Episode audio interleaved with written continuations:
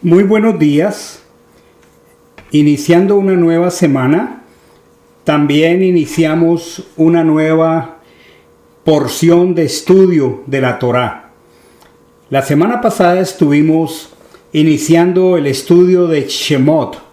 Es así como se pronuncia en hebreo la palabra éxodo, que realmente eh, significa nombres y se refiere a los nombres de los hijos de Jacob que descendieron a Egipto con su padre. Ya vimos eso. Pero como acostumbramos, toda porción de la Torá que se estudia tiene una conclusión que la mayoría de las veces nos conecta con los profetas. En este caso, la Haftarah, o sea, la conclusión de Shemot, está en Jeremías capítulo 1, versículo 1 hasta el capítulo 2, versículo 3. Así que recordemos un poco de la paracha de Shemot, que hace referencia a una identidad muy sólida del pueblo de Israel. Un asunto muy importante eh, porque es muy necesario insistir en el valor de ser un pueblo que tiene una identidad clara con el Creador, con el Eterno. Y vemos cómo esa identidad fue preservada con mucho celo por parte de los hijos de Israel. Porque a diferencia de cualquier otra nación, ellos podían trazar una línea genealógica según la sangre que podemos ver una conexión muy poderosa cuando el apóstol Pablo en el Evangelio expresa una frase de un profeta hebreo que dice, linaje suyo somos. Eso era algo muy particular para Israel. Aún lo sigue siendo.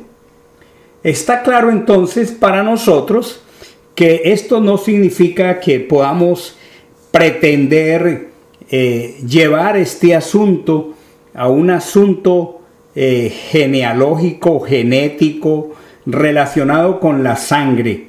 No, la escritura dice en el Evangelio en Gálatas, si vosotros sois de Machiach, ciertamente el linaje de Abraham sois y herederos según la promesa. Estamos hablando de una similitud en cuanto a la identidad. Así como hablamos de una identidad genética, por otro lado estamos hablando y reconociendo una identidad espiritual que en última instancia es más que comprobar por la línea de sangre si pertenecemos a una familia o a un apellido. Realmente nuestra identidad como hijos, como pueblo, está ligada directamente al pacto con el Eterno. Así que con estas consideraciones, eh, recordemos que la paracha de Shemot nos introduce a una, a una confrontación con una identidad muy clara en un pueblo. Y es por eso que Faraón quería destruir al pueblo de Israel. Es por eso que él desplegó una actividad en contra de los varones hebreos, porque entendemos que es a través de los varones hebreos que se transmite esta genética. A cambio, Faraón no atentó contra la vida de las niñas, les permitió que vivieran, que llegaran a ser mujeres, pero los varones tenían una condena de muerte. En medio de esa delicada situación se produce tanto el nacimiento como el desarrollo de la vida de Moche, quien sería el gran profeta que el Eterno levantaría en medio de su pueblo para liderarlo. Moche pasa 40 años en Misrayín, Egipto, luego pasa 40 años en Miriam, en la casa de su suegro Yitro, y allí a la edad de 80 años el padre lo llama y lo comisiona para que él sea el libertador de Israel, ministerio que desarrolla durante otros 40 años.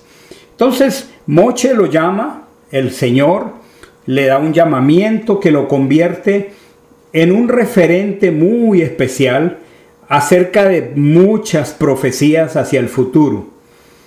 Con esto en mente, hagamos un paralelo con el llamamiento de Jeremías. Yirmeyahu es su nombre hebreo. Y entramos entonces directamente a leer Jeremías capítulo 1, versículo 1 al 2. Dice, estas son las palabras de Yirmeyahu, o sea, Jeremías, nombrado por Achén, el hijo de Ilquiyah, Ilcías, uno de los sacerdotes de los Kohanim que habitaba en Anatot, en el territorio de Benjamín. Y dice la palabra de Achén vino a él durante los días de Yoshiyahu. Josías dice en el español, hijo de Amón, rey de Yahudá, en el año decimotercero de su reinado. O sea, para el año 13 del reinado de Josías, el padre está llamando a Jeremías.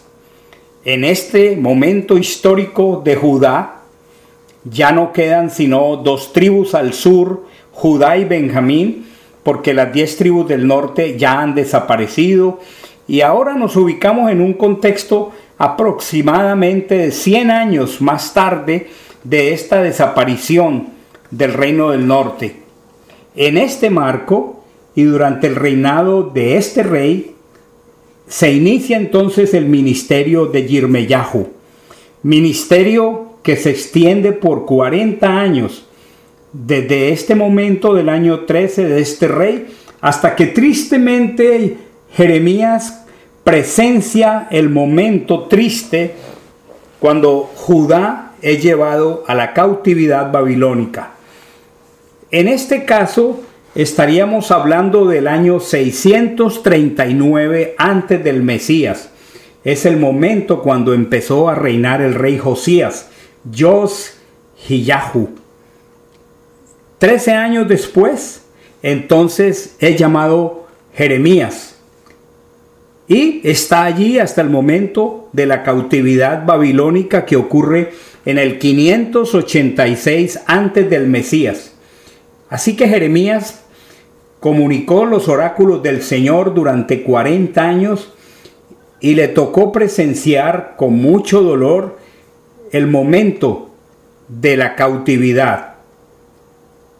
En el capítulo 32, versículo 1 de Jeremías, dice la escritura, esta es la palabra de Achén que vino a Yirmeyah en el décimo año de Sedequías, que era el año decimoctavo de Nabucodonosor. Dice, en el año 18 de Nabucodonosor, que era el año décimo de Sedequías, estaba todo, vamos a decir, cocinándose, prefigurándose, configurándose. Todo estaba listo para que cayera el reino de Judá. Este reino lamentablemente siguió el doloroso ejemplo de Israel, las tribus del norte, y venía en una espiral decadente, muy dolorosa también. Es muy irónico que el profeta Jeremías estuvo 40 años predicando en medio de el pueblo del Señor, de las dos tribus del sur, y en términos generales no hubo un arrepentimiento.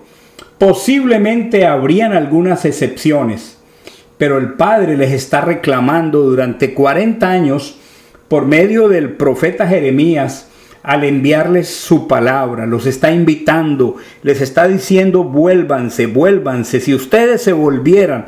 Esa fue una frase muy especial en los labios de Yirmeyahu. Pero ¿qué sucedió? A cambio, fue echado en el pozo muchas veces, fue puesto prisionero, fue perseguido porque esta era la triste condición espiritual de rebeldía en el corazón del pueblo del Señor. Y hay una triste realidad ya en el capítulo 52, versículo 30. Dice, en el año vigésimo tercero del rey Nabucodonosor, Dice, el comandante de la guardia llevó cautivas a 745 personas de, de Yehudá, un total de 4.600 personas.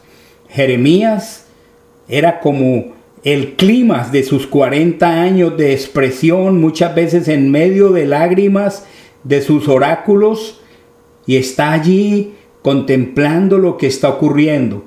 Se están llevando cautivo al pueblo del Señor. Tuvo que ser muy doloroso para el profeta ver esta situación después de advertirles por tantos años, pero el pueblo no respondió. Por 40 años sucesivos el profeta no dejó de llamarlos al arrepentimiento y ahora es triste este desfile cuando ve a Israel llevado cautivo. Pareciera que todas sus palabras quedaron como testigos ante el pueblo, contra el pueblo de Judá. Con esta panorámica muy general, vamos a fijarnos en el capítulo 1 de Jeremías 1. Recuerdo que esta haftará del capítulo 1.1 al capítulo 2.3. Y vamos a ver a, grandes rasgos, eh, conectándolo con esa paracha de Shemot que estudiamos la semana pasada, cómo hay un paralelismo entre el llamamiento de Jeremías y aspectos muy importantes y notorios del llamamiento de Moche eh, y cómo había de una identidad tan clara en la época de previa a la liberación egipcia, cómo ahora esta identidad está completamente borrada. El mensaje de Jeremías es esencialmente para el pueblo de Judá, para un pueblo que está en la apostasía, para un pueblo que ha visto en su propia carne las consecuencias de adorar otros dioses, para dejar al Dios vivo, para irse a refugiar en los ídolos de madera, en los ídolos muertos y tristemente aún en su propia fuerza militar. Este mensaje de Jeremías es exclusivamente para el reino de Judá. Vamos a ver, entremos aquí al capítulo 1.1.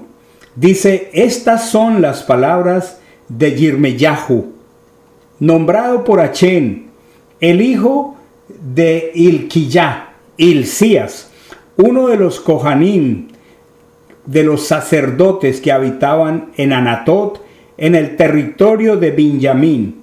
Dice, la palabra de Hachem vino a él durante los días de Yoshiyah, esto es Josías en español, hijo de Amón, rey de Yehudá, en el año decimotercero de su reino. También vino durante los días de Jehoiakim. La versión española dice Joacim, el hijo de Yoshiyah. La versión española dice Josías, rey de Yehudá. Continuando hasta el año undécimo de Sidquiyah, Sedequías, el hijo de Josías, rey de Judá, hasta que Jerusalén fue llevada cautiva en el mes quinto. Aquí está la palabra de Achén que vino a mí. Es poderoso este llamamiento porque antes de todos estos 40 años el Señor le está diciendo, antes que te formara en el vientre, te conocía. Antes de que nacieres, yo te aparté para mí y te he nombrado para ser profeta a las naciones. La palabra naciones en hebreo es goim, término que se ha traducido como gentiles en las versiones castellanas, entendiendo que el Eterno está hablando a Israel, básicamente a la casa de Judá, estas palabras que le está dando en su comisión, en términos hebreos dice Naví, o sea, profeta, Hagoyim, profeta a los gentiles, siendo que el mensaje es para Judá, es para los judíos, pero ellos han llegado al colmo de su apostasía.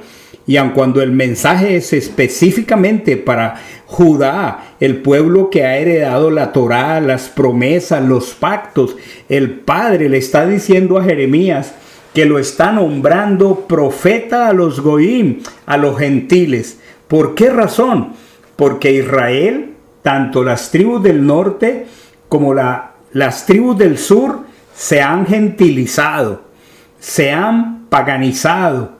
Entonces, en este marco geográfico e histórico, cuando ya han desaparecido las diez, las diez tribus del norte, cuando el Eterno le está diciendo, te pongo por profeta para estos Goim, aquellos que reclamaban con tanto celo su genealogía y que como vemos en todos los libros de la Torá y del, y del Tanakh, sabían demostrar su genealogía. El Señor le está diciendo al profeta, te pongo por profeta para estos gentiles. ¿Por qué? Porque se han apartado, porque han desvirtuado su identidad con el Señor. Ustedes se han apartado de mí. Es como si el Señor les dijera su genealogía, su celo espiritual ha llegado al colmo. Esta es la introducción de todo lo que estaremos estudiando en esta semana y nos va a dejar profundas verdades en las cuales meditar. Continuaremos el día de mañana. Que tengan un bonito día. Hay shalom para todos. Bendiciones.